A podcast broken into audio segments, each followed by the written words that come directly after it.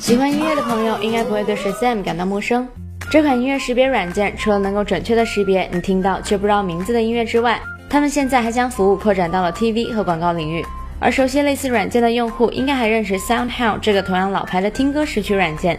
就在今天，他们也宣布了对业务进行扩展。不过和 Shazam 不同，他们瞄准的是更广阔的语音识别领域，并在今天推出了一款名为 Hound 的安卓应用。该应用在功能上与苹果的 Siri、谷歌的 Google Now 并没有太大区别，同样涵盖了导航、本地搜索、天气、股票等等信息。据说该团队花了九年的时间来打造这项服务，而 SoundHound 这个音乐识别软件只是他们下的第一步棋。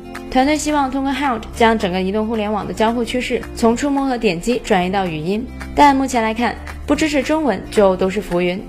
说完音乐和语音领域，再来看看智能家居领域。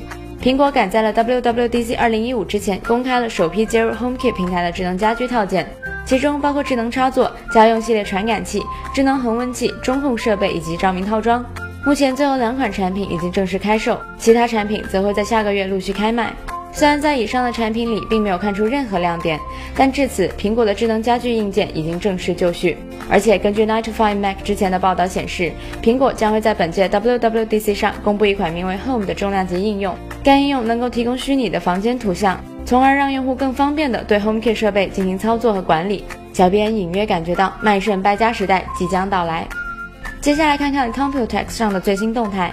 今天的主角显然是英特尔。首先，他们发布了五款第五代酷睿桌面处理器以及四款移动处理器。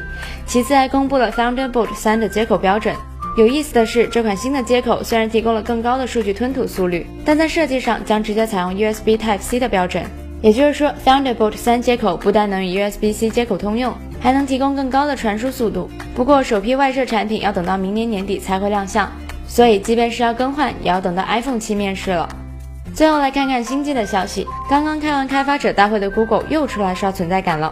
他们今天下调了 Nexus 六的售价，降价后的六太子价格为三千一百元左右，而国行版的 Moto X Pro 也在前几天迎来了降价，当前的价格为三千九百九十九元，凸显业界良心。另外，华为的一款荣耀新机在工信部亮相，看上去该机使用了全金属机身设计，同时还在背面加入了一块指纹识别区域。配置方面，则是使用了麒麟九三五处理器以及三 GB 内存。好吧，又秒了自家的旗舰 P 八。